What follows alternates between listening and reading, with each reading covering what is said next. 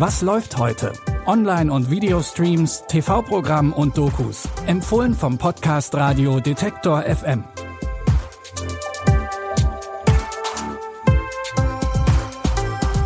Hallo zusammen, schön, dass ihr wieder dabei seid bei unseren täglichen Streaming-Tipps.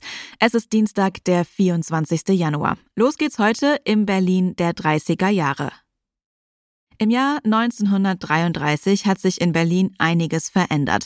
Anfang des Jahres ist Berlin noch die Hauptstadt der Weimarer Republik. Daraus ist kurze Zeit später die Hauptstadt des Dritten Reichs geworden. Die Arte-Doku Berlin 1933, Tagebuch einer Großstadt, ist eine Collage aus Tagebüchern, Briefen, Bildern und Filmen und zeigt uns, wie die Menschen in Berlin das Jahr erlebt haben.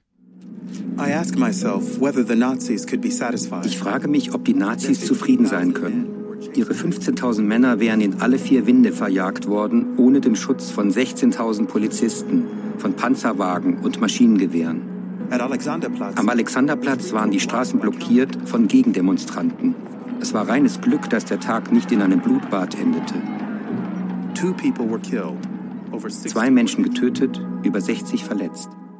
Die Doku erzählt eindrücklich, wie sich eine Demokratie in nur wenigen Monaten zum Anfang einer Diktatur entwickeln konnte.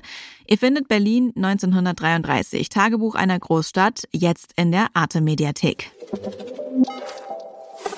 Für den nächsten Tipp springen wir wieder in die Gegenwart. Im Mittelpunkt der Actionkomödie Jolt steht Türsteherin Lindy. Sie hat ein gewaltiges Aggressionsproblem und eine ziemlich kurze Zündschnur.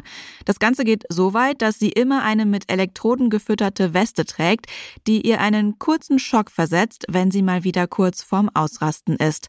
Und damit kommt sie im Alltag auch eigentlich ganz gut klar. Zumindest so lange, bis Justin ermordet wird. Der erste Mann, in den sie je verliebt war. Die Schweine finden, die das getan haben. Wenn du diesen Weg einschlägst, kannst du dich von deiner Heilung verabschieden. Bereinigen Sie das. Du warst eine halbe Ewigkeit gezwungen, deine Wut zu unterdrücken. Jetzt, Lindy, hast du gesehen, wie mächtig du bist, wenn du mit deiner Wut umgehen kannst. Ach nein, zwingen Sie mich ernsthaft, den kompletten Knochenbrecher-Blödsinn durchzuziehen? Okay, na schön. Die Polizei verdächtigt Lindy als Justins Mörderin.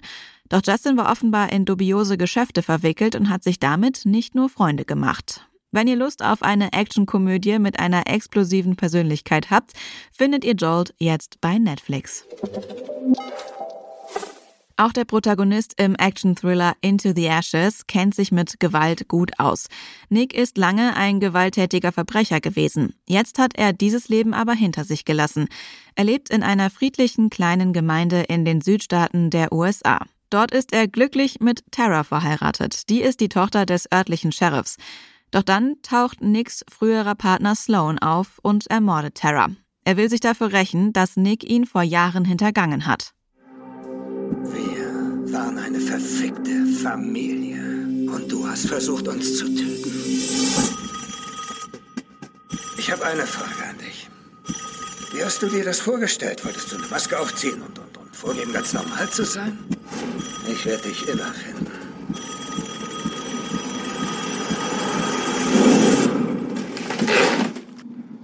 Ist doch egal.